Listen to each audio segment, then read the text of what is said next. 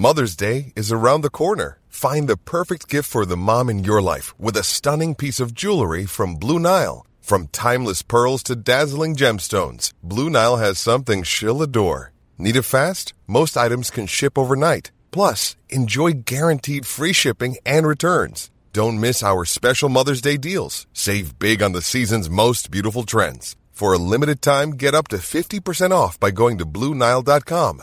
That's Bluenile.com.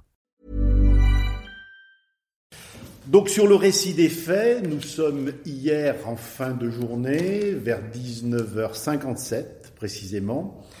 La police est alertée de ce que, place du 14 juillet à la Talaudière, il y a ce que l'on appelle communément des violences intrafamiliales qui sont en train de se commettre. La salle de commandement dirige euh, un équipage de BAC constitué de deux fonctionnaires. Ils arrivent, ils prennent contact avec un homme, un jeune homme d'une vingtaine d'années, et avec sa mère, une cinquantaine d'années, qui lui explique que le mari de cette femme et beau-père de ce jeune homme, puisqu'on est dans une famille recomposée, est à l'intérieur dans un état de grande agitation. C'est un homme qui, depuis qui est né au Togo, que cette femme a épousé quatre ans plus tôt, qui travaille euh, à l'abattoir et qui, un an plus tôt, a présenté une, décompensation psychique.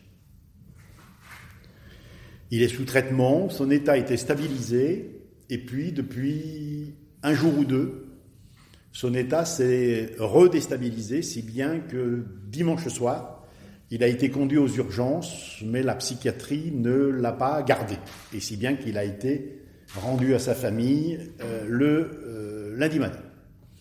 La journée du lundi a été un peu complexe, si bien d'ailleurs que cette femme a demandé à son fils de rentrer un peu prématurément du travail parce qu'elle n'était pas à l'aise.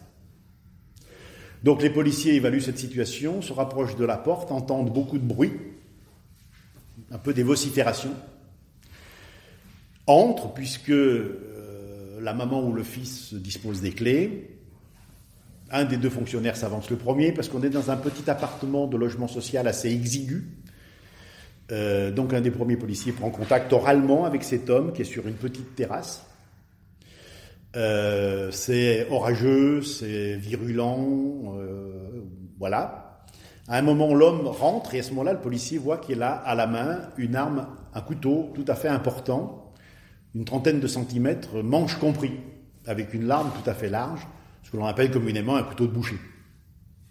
Là, le policier déclenche un tir de pistolet euh, électrique, autrement dénommé un taser, et le hasard fait mal les choses dans la circonstance, c'est qu'il y a deux petits dardillons qui doivent se fixer sur l'être humain pour constituer un, circuit électrique complet. Mais un des deux, une des deux électrodes finalement va aller se ficher sur une chaise parce que c'est vraiment très encombré. Et euh, le circuit électrique ne se fait pas et notre homme n'est pas neutralisé. À ce moment-là, il s'avance sur nos policiers avec une virulence tout à fait extrême, l'arme euh, brandie. Euh, l'un des deux policiers, le premier, celui qui est un peu leader dans cette affaire-là, manifestement est effleuré à l'épaule. Et ensuite, on sort de l'appartement, l'homme avance, les deux fonctionnaires de police sont à reculons. C'est un peu exigu, euh, il y a un couloir, il y a une poubelle, il y, a un pilier, et l'homme avance. Et euh, la scène est filmée par le beau-fils. Nous avons une vidéo euh, que la police a exploitée en détail. Monsieur le commissaire vous en dira deux mots. Où on voit bien effectivement cette virulence, euh, cette intensité dans l'action. La, C'est un homme jeune qui a 35 ans, qui est en bonne forme et qui s'avance vraiment intensément avec le couteau. Et il faut que le policier qui est le plus proche de lui, part plusieurs fois des, coups. On va observer sur la vidéo d'ailleurs que l'agresseur va finir par lui arracher le pistolet, euh, le taser que le fonctionnaire gardait encore dans sa main. Et au final, le fonctionnaire ne doit plus son salut qu'à la possibilité de, dans un premier geste, d'ouvrir euh, son étui à armes et dans un deuxième geste, après avoir paré un autre coup, de dégager son, revolver et de tirer une seule fois sur euh, son adversaire. Le, monsieur va être euh, traversé de part en part, d'une épaule à l'autre finalement, d'une aisselle à une épaule.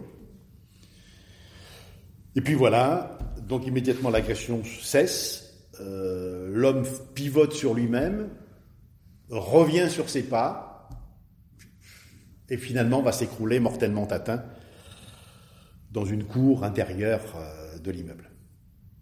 Voilà pour la scène que qui est un peu longue, mais qui doit être décrite dans sa totalité. Hi, this is Craig Robinson from Ways to Win, and support for this podcast comes from Invesco QQQ, the official ETF of the NCAA. The future isn't scary. Not realizing its potential, however, could be. Just like on the recruiting trail, I've seen potential come in many forms as a coach. Learn more at Invesco.com slash QQQ. Let's rethink possibility. Invesco Distributors, Inc.